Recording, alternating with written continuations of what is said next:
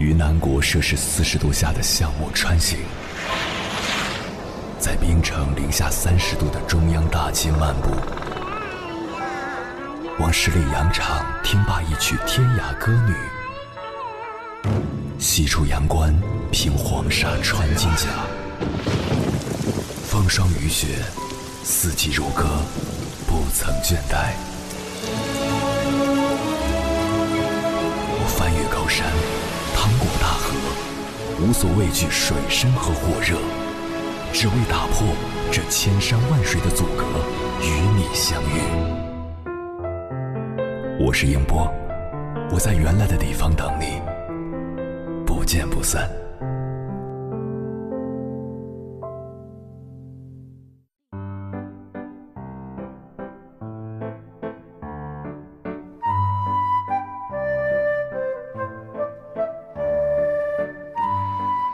作家贾平凹说：“人可以无知，但不可以无趣。”他认为，活得有趣才是生命的正能量。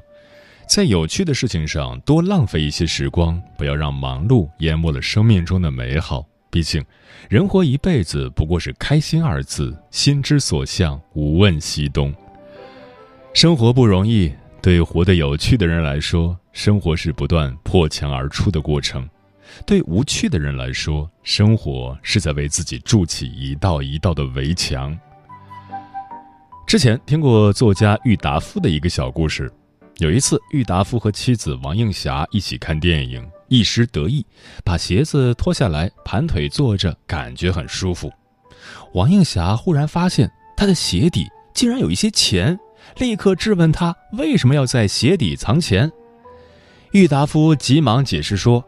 刚踏入社会的时候很穷，吃尽了没钱的苦头。现在有点名气了，也有点钱了，但是钱这东西欺压了他这么多年，所以要把钱踩在脚底下出气。王映霞一听，疑虑顿消，和丈夫一起感慨起来：“您瞧瞧，有趣的人就是会解决问题，藏个私房钱被发现了，还能自圆其说，逃过一劫。”活得有趣，与知识多少无关，与挣钱多少无关，只与幽默乐观的生活态度有关。那么，如何活得有趣，就要有些爱好。古人说过：“人无癖不可与交，以其无深情也。”一个人没有特别的爱好，也就无深情；没有真性情，怎么会有趣？谁又愿意与之交往呢？古代有一个棋迷，他对别人说：“像昨天晚上棋瘾那么大的人，我以前还从没见过。他们两个人蹲在一条小船上，竟然下了整整一夜。那船小的连坐的地方都没有，两人只好蹲着。”别人问：“你是怎么知道他们下了整整一夜的？”棋迷说：“这可难不倒我，我是一直站在水里看的。”这个棋迷或许可笑，但他不是很有趣、很快活吗？无趣的人往往三观太正，功利心太强，对生活用力过猛，凡事都要问一个有用吗？有好处吗？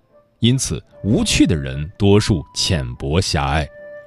与无趣的人相处，往好处说是一种磨练，是一种修炼；往坏处说。是一种折磨。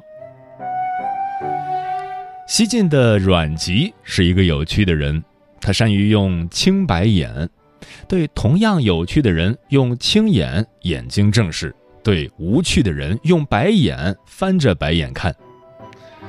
人都有七情六欲，爱憎分明是人的本能。阅尽人间万千事，随性从容也自在。活得有趣的人是随性而安的人，是淡泊从容的人。随性的性指的是人的自然天性，随性可不是随心所欲、胡作非为。人生在世，谁没有脆弱与彷徨？难得的是不失本性，不忘初心。一个人安静的过日子，在默默无语中开出花来。诗人说：“人心。”是不待风吹而自落的花，抱着从容恬淡的心态过日子，一年都显得漫长无尽；抱着贪婪执着的心态过日子，纵有千年，也短暂如一夜之梦。在一去不回头的光阴里，枯荣过处皆成梦，得失两忘便是禅。也许真的是背起行囊就是过客，放下包袱就找到了归宿。俗话说：“土豆拉石车，不如夜明珠一颗。”人就算赢得了全世界，若丢失了自己，又有什么意义呢？活着不是为了迎合别人、献媚世界，而是为了取悦自己，自得其乐，对着镜子里的自己肃然起敬。懂得取悦自己的人，才会在生活中寻觅悠闲。悠闲就是原生态的自由自在。如同花儿开放，鸟儿飞翔，云在天上，鱼在水里。活得有趣，取悦自己，才是人最和谐、最完美的状态，也是人生最高的境界。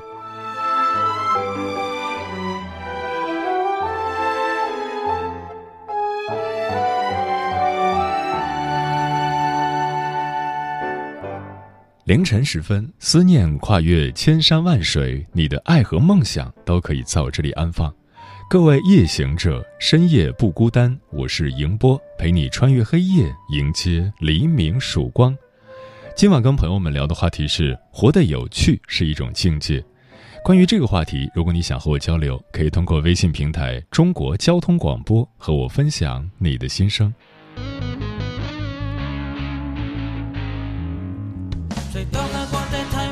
下列头发大，百年都只剩火山吹，只会爆发。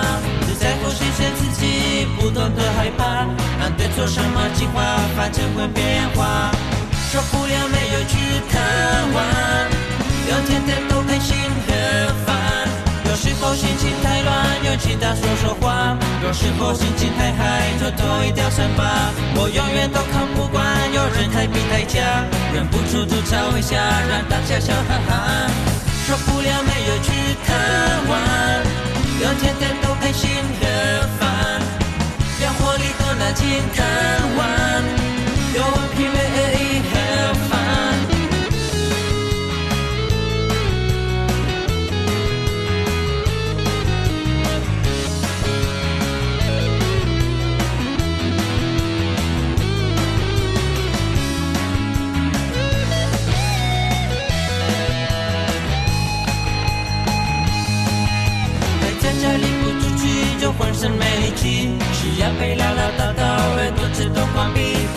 有朋友之间，人气旺受欢迎，在女朋友的面前，动不动被嫌弃。受不了没有去贪玩，要天天都开心和烦，有活力到脑筋贪玩，有顽皮没意和烦。受不了没有去贪玩，要天天都开心和烦。受不了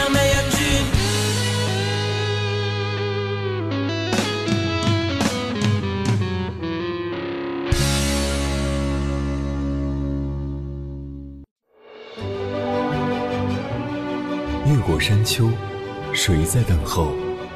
跨过河流，你走了很久。我想，你应该一直在等候，怀着同样的心事，保持最初的温柔。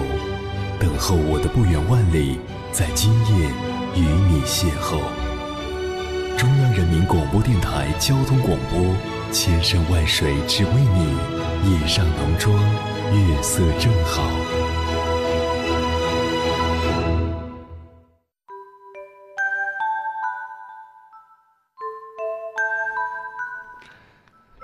一个人纵有万贯家财，若没有趣味。无非是一具金钱的行尸走肉。若只是有着姣好的容貌而不懂趣味，也只能当一个郁郁寡欢、孤影自怜的花瓶。真正能获得幸福快乐的人，必定是热爱生命、愿意把头埋进生活、细细探寻其中趣味的人。杨绛写过不少关于钱钟书的趣事，其中最有名的当属钱钟书帮着自家猫咪打架。夫妇俩养过猫，有一次自家猫咪半夜和别家的猫打起来了，钱钟书怕自家猫咪吃亏，拿着根长竹竿跑到院子里帮着自家猫咪打架。于是邻居林徽因家里的猫经常被钱家的猫打得屁滚尿流。钱钟书好一个大帮凶啊！还有一回，钱钟书趁着杨绛熟睡时玩性大发，拿墨水在他脸上画花脸。可没想到，杨绛的脸皮比宣纸还吃墨，拿清水洗了又洗，皮肤像纸一样快被洗破了，上面的墨痕还未洗净。从此以后，钱钟书再也不恶作剧给杨绛画脸了，只在纸上给他画肖像。再在肖像上面添上眼睛、胡子，自己傻笑，聊以过瘾。生活不就是这样吗？幸福与否跟财富、外貌、学识都没有太大的关系。每一个心里有光、热爱生活的人，都会尝到那一份快乐的果实。当一个人不再把过多的精力放在追求颜值、金钱上，而真正关注起生活本身的时候，才能真正的提升人生的质量。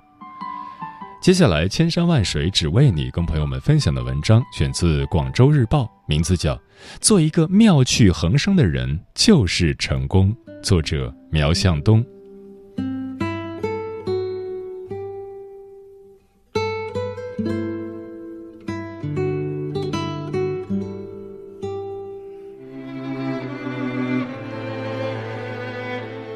时下大多数中国人评价一个人成功与否的标准，大体不外乎是通过一些很刚性的指标，比如身份、地位、职业、收入、房子、车子、孩子的教育、本人的游历等等。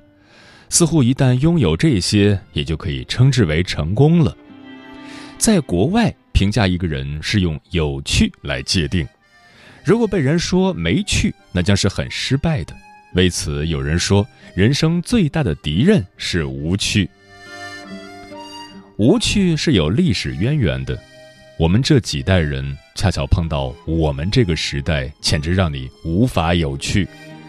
上一辈人经历了一个灰色年代的洗礼，看世界的眼光是阶级斗争是非观，有趣的含义基本等同于小资情调，是无产阶级专政对象。我们的下一辈过着色彩炫目的新生活，世界变化之快，让你都来不及想有趣这件事。而俺们这辈人在上下夹击下，负担之沉重，思想之矛盾，成就了咱舒展不开的眉头。所以，我们的身边有很多人很善良、很能干，事业成功，财富不少，只是一点也没趣。有些女人美是美，亮是亮，也让人觉得很乏味。什么是有趣呢？按照拆字的方法来解释，“有趣”二字的关键是“趣”字，趣味、情趣、兴趣。做人若无趣，这很煞风景。人一旦没有趣了，就会变得粗糙、麻木、肤浅，变得不再可爱了。整天愁眉苦脸、忧心忡忡、唉声叹气、面目可憎，好像这个世界谁都欠着你似的。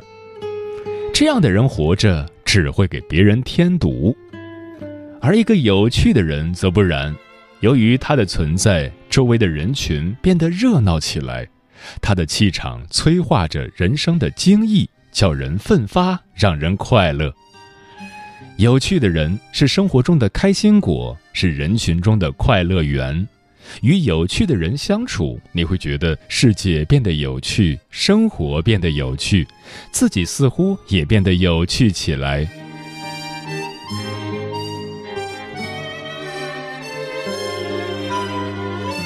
有趣的人是热爱生活的人，生活中的衣食住行，哪样没有深奥广博的学问？光吃这一样，他就能嚼出不少趣味来。吃的好看，吃的稀罕，吃的兴趣盎然，吃的阳光灿烂，都是可以追求的境界。三联书店出版的图书《别闹了，费曼先生》里记载了近代伟大的理论物理学家费曼的生平事迹。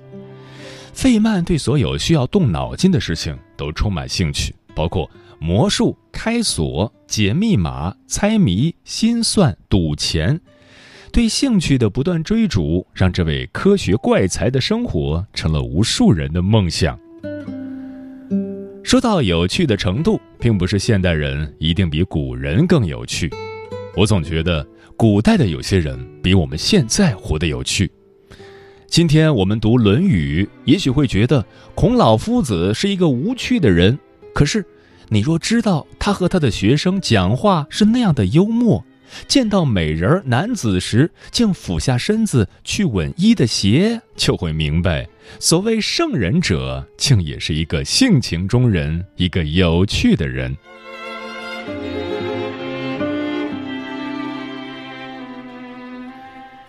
有趣的人未必有多显赫的名声，但肯定潇洒脱俗。晋人王子友居山阴，一晚忽降大雪，他被冻醒，索性来到院中，边饮酒边观赏雪景，不由得心绪起伏，吟起诗来。有趣的人心无羁绊，直抒胸臆，至情至性。国学大师、楚辞泰斗文怀沙老先生。快一百岁的人了，偏偏喜欢穿大红大绿的衣服，戴着能盖半张脸的大墨镜，比小伙子还时髦。每次出席活动，必要主持人介绍他为青年诗人，一发言就引经据典、插科打诨，逗得满堂喝彩。见到美女，不仅两眼放光，用尽花言巧语赞扬，而且还想办法亲近。他在哪儿，哪儿就热闹。有趣的人或许境遇并不好，但特立独行，不改本色。金圣叹一生诙谐，因哭庙案而被判死刑后，仍一如既往。眼看行刑时刻将到，金圣叹的两个儿子李二、莲子望着即将永绝的慈父，泪如泉涌。金圣叹却从容不迫，泰然自若地说：“哭有何用？来。”我出个对联，你们来对。于是吟出了上联：“莲子心中苦。”儿子哭跪在地，哪有心思对对联？他稍加思索后说：“起来吧，别哭了，我替你们对下联。”接着念出了下联：“离儿腹内酸。”这幅生死诀别对，一语双关，对仗严谨，撼人心魄。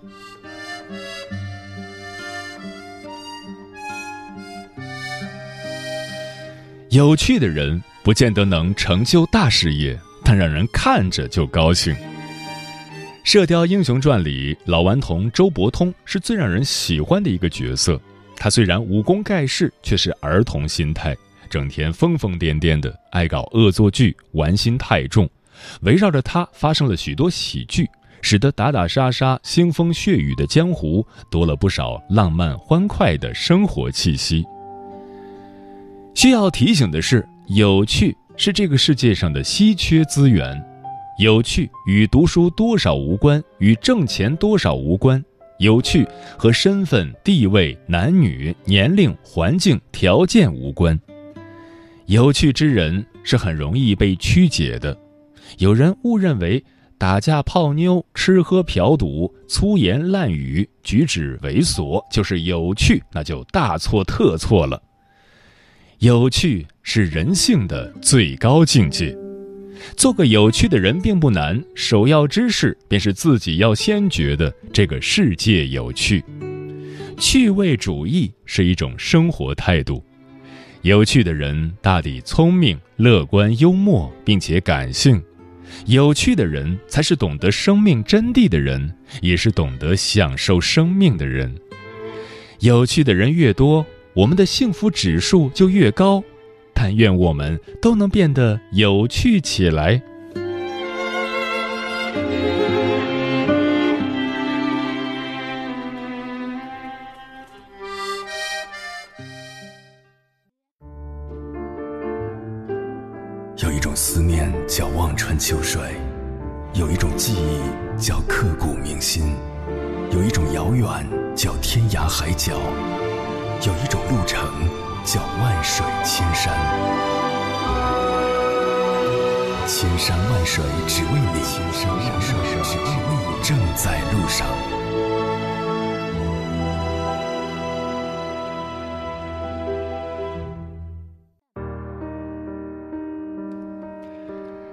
感谢此刻依然守候在电波那头的你，我是迎波。今晚跟朋友们聊的话题是“活得有趣是一种境界”，对此你怎么看？微信平台中国交通广播期待各位的互动。在水一方说：“我有个同事小夏，人缘特别好。一天上班，他一进公司大门，就有人发现他半边衣服都是湿的，问他怎么弄的，他说。”天太热了，我看到有个洒水车开过，就凑上去想凉快凉快，哪儿知道人家是浇花的绿化车。大家都被他的说法逗笑了，开玩笑说他只是活该。一般人走在路上被莫名其妙淋了水，估计早就暴跳如雷了。他居然还能大大咧咧的自我调侃。小夏就是一个有趣的人，和他在一起的时候，心总是变得很轻松。好像生活中事事都能如意，没什么值得烦恼的。漂浮的云说：“有趣的人，生活中的欢乐可以随时随地感受得到。爱生活，爱家人，爱工作，爱国家。生活的路有苦也有甜，只要你有一颗感恩的心，再苦再累也值得去细细品味。比如夜晚在阳台上望着晴朗的夜空，蓝色的天空，群星闪耀。”明媚的月光是那么皎洁，几朵轻纱般的白云像风一样轻轻飘过，犬吠蝉鸣，蛙声悠扬。暮色说：“活得有趣的人才不容易老去，枯燥乏味是一天，快乐有趣也是一天。有趣的人生活色彩斑斓，无趣的人色彩斑斓的生活也灰暗。”木若清晨说：“做人就应该活得有趣，去做那些让你感到快乐的事。当你全身心投入到正在做的事情中，沉浸在忘我的状态中，才有可能体验到一种真正的乐趣。我每天都会找各种理由让自己开心起来，有时候买一些自己喜欢的衣服，有时候做一些自己喜欢的饭菜，有时候出去找一个自己常去的饭馆。”到处逛逛，看看美丽的风景，拍一些照片，这些都是让自己活得有趣的理由。百灵鸟说，在金钱、美貌和有趣三个选项中，我会选有趣，因为人生是有限的，时间对每个人都是公平的。如果有钱，可是每天紧张不快乐，那生活有什么意义呢？而且钱不是万能的，美貌也不是一个人的终身所有。当老去的时候，美貌会消失，所以选择有趣吧，有趣会伴随你一生，给你一生的快乐。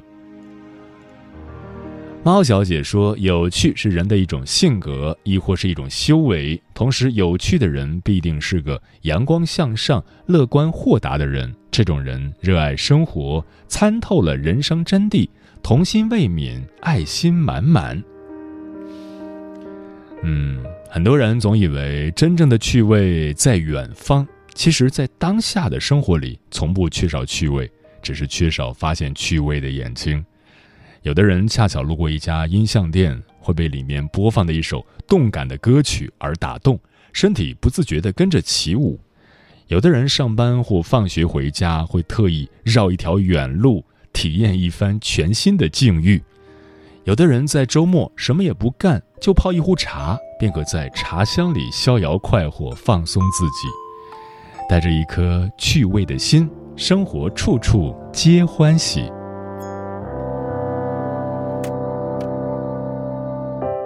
寂寞需要理由吗？